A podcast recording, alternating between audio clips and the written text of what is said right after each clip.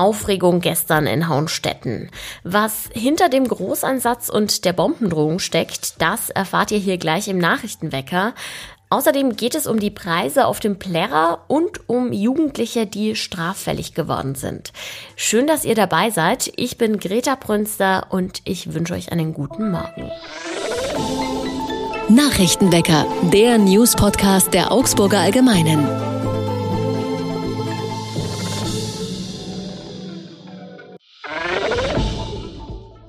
Großeinsatz im Möbelhaus XXX Lutz sowie bei Mömax und Poco in Haunstetten. Kunden und Personal mussten gestern schlagartig das Geschäft verlassen, denn es gab eine Bombendrohung. Die Polizei hat das Gelände dann abgesperrt und war mit Sprengstoffspürhunden vor Ort. Der Einsatz startete um kurz vor 11 Uhr vormittags. Mehrere Stunden später konnten die Beamten dann Entwarnung geben. Eine Gefahr für Unbeteiligte habe nicht bestanden, hieß es. Man habe auch nichts Verdächtiges gefunden. Welchen Hintergrund die Drohung hatte und wer sie ausgesprochen hat, das ist nun Gegenstand der Ermittlungen. Wie die Bombendrohung einging, dazu machte die Polizei zunächst keine Angaben, auch nicht dazu, ob es schon konkrete Verdächtige gibt. Alles wird teurer durch die Inflation. Das gilt natürlich auch für die Volksfeste. Am stärksten merkt man es bei den Bierpreisen. Die lassen sich nämlich leicht vergleichen. Unsere Redaktion hat auf dem Plärrer mal den Test gemacht, wie weit man mit 30 Euro so kommt. Also beim Bier wären es zwei Mass oder wer sein Geld besser anlegen will, der greift lieber zu einem kleinen Pilz für 3,50 Euro. Für den kleinen Hunger zwischendurch gibt es dann eine Tüte gebrannter Mandeln für 4,50 Euro. Und wer zielsicher ist, der kann an der Schießbude für 5 Euro sieben Schuss erwerben und dabei vielleicht sogar noch was gewinnen. Oder man versucht sein Glück lieber beim Dosenwerfen. Das kostet immerhin nur 4 Euro.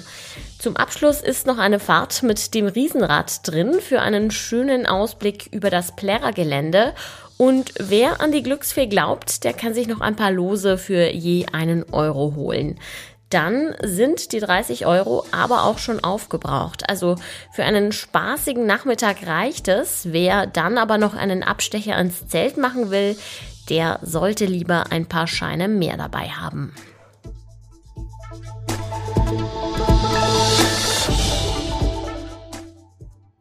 Nach dem Tod eines jungen Joggers in Norditalien durch einen Bärenangriff ist die Aufregung groß, auch im weit entfernten Bayern. Denn auch bei uns sind wieder Spuren von einem Bären entdeckt worden. In Garmisch-Partenkirchen, um genau zu sein. Gefunden wurden Tatzenabdrücke im Schnee. Das Landesamt für Umwelt glaubt, dass der Bär seine Winterruhe kurzzeitig unterbrochen haben könnte und deshalb wieder aktiv war. Zuletzt hatte man vor vier Monaten auf einer Wildtierkamera einen Bären in Bayern entdeckt. Der Bär verhalte sich sehr scheu und unauffällig, betonte das Landesamt. Es ist also nicht wie 2006, als der Braunbär Bruno Streifzüge durch Bayern unternommen hat und dabei Bienenstände plünderte und Schafe riss.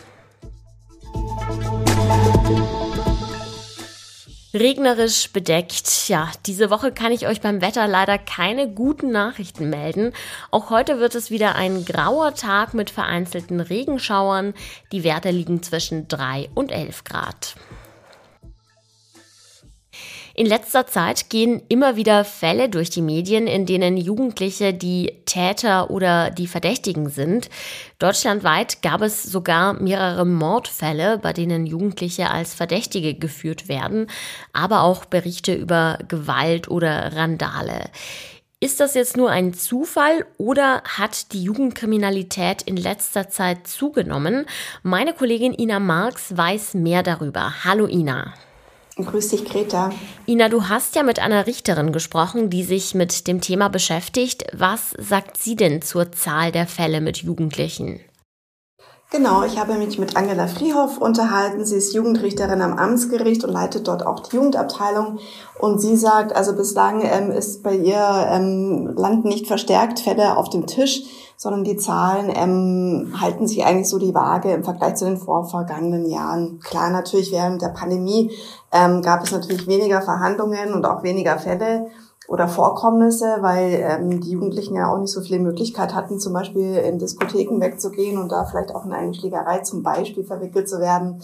Aber ähm, jetzt äh, momentan pendelt sich alles wieder zur Vor-Pandemie-Zeit quasi ein. Und welche Art von Fällen beobachtet sie bei Jugendlichen besonders häufig? Das sind Sachen wie ähm, Körperverletzungen oder auch ähm, Drogengeschichten vor allem. Aber es gibt natürlich auch noch diese ganz klassischen äh, Jugenddelikte, sage ich jetzt mal, wie Ladendiebstahl, wo es auch manchmal um Mutproben innerhalb einer Gruppe geht. Also das gibt's auch nach wie vor. Auf dem Plärrer gab es ja kürzlich einen Fall, wo ein Zehnjähriger mit einem Springmesser erwischt wurde. Haben Jugendliche auch vermehrt Waffen dabei? Das beobachtet sie in der Tat, ähm, vor allem auch wenn es so um Rauschgift-Sachen äh, geht, um ähm, ja, Erwerb von äh, Marihuana zum Beispiel, also um, um Dealereien, da beobachtet sie äh, in letzter Zeit wirklich, dass sich die jungen Menschen zunehmend bewaffnen. Das kann mit Messern sein, mit Schlagstöcken oder auch mit Teleskopstöcken. Also das bereitet ähm, ihr schon Sorge, wie sie mir gesagt hat. Kann man denn pauschal sagen, aus welchem Milieu die Täterinnen und Täter in der Regel stammen? So pauschal möchte sie das nicht sagen. Sie stellt aber schon fest, dass es oft ähm, Familien sind, wo beide Eltern vielleicht nicht so die Zeit für ihre Kinder haben, weil sie auch arbeiten müssen zum Beispiel. Aber sie möchte das jetzt nicht an einen bestimmten Migrationshintergrund festmachen. Was sie jedoch feststellt, ist, ähm, dass die sozialen Medien schon einen äh, ziemlichen Einfluss inzwischen auf die jungen Menschen haben. Es geht vor allem auch um Filme, um Serien, Netflix, YouTube etc., wo einfach Gewalt verherrlicht wird, beziehungsweise auch ähm, normal zu sein scheint.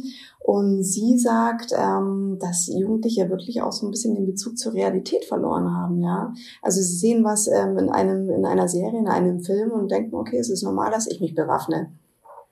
Genau, das kennt man ja auch von TikTok. Da gibt es ja diese TikTok-Challenges, wo Jugendliche dann zu manchmal sehr waghalsigen Experimenten und Challenges aufgerufen werden.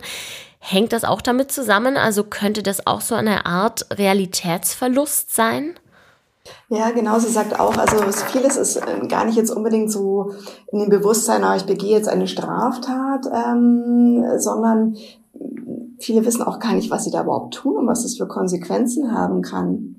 Ja, so spätestens, wenn sie dann vor dem Richter oder vor der Richterin stehen, ähm, beobachtet zumindest Frau Friehoff, kann man dann die jungen Menschen schon erreichen. Ähm, dann sind sie oft auch ganz erstaunt. Ähm, wenn sie ihnen vorhält, nach Erwachsenenstrafrecht würde jetzt eine Strafe so und so ausfallen, also mit, mit, mit äh, mehrjährigen Haftstrafen auch. Da sind sie dann wirklich immer ganz erstaunt, erzählt sie.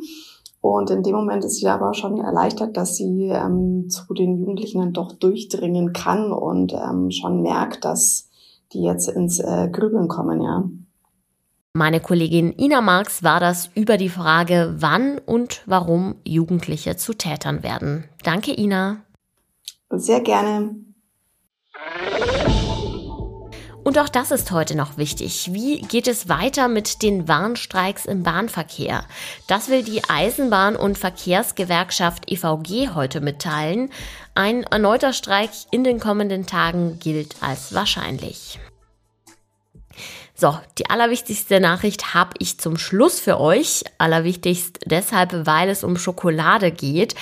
Die 90s Kids unter euch, die werden sich vielleicht noch dran erinnern, dass der Schokoriegel Twix früher einmal Ryder hieß. Ja, und nun wird das vertraute Design mit der roten Schrift auf der goldenen Verpackung noch einmal kurz in den Supermärkten auftauchen. Das Ganze ist eine Marketingaktion des Schokoriegelherstellers Mars. Der Start ist im Juni geplant. Auf die limitierten Riegel dürften sich wohl nicht nur Nostalgiker, sondern auch einige Sammler stürzen. Mit dieser süßen Nachricht zum Schluss sage ich Tschüss und danke fürs Zuhören. Redaktionsschluss für diese Folge war am Dienstag um 24 Uhr. Mein Name ist Greta Prünster und ich bin auch morgen wieder für euch da. Bis dahin, macht es gut. Nachrichtenwecker ist ein Podcast der Augsburger Allgemeinen. Alles, was in Augsburg wichtig ist, findet ihr auch in den Show Notes und auf augsburger-allgemeine.de.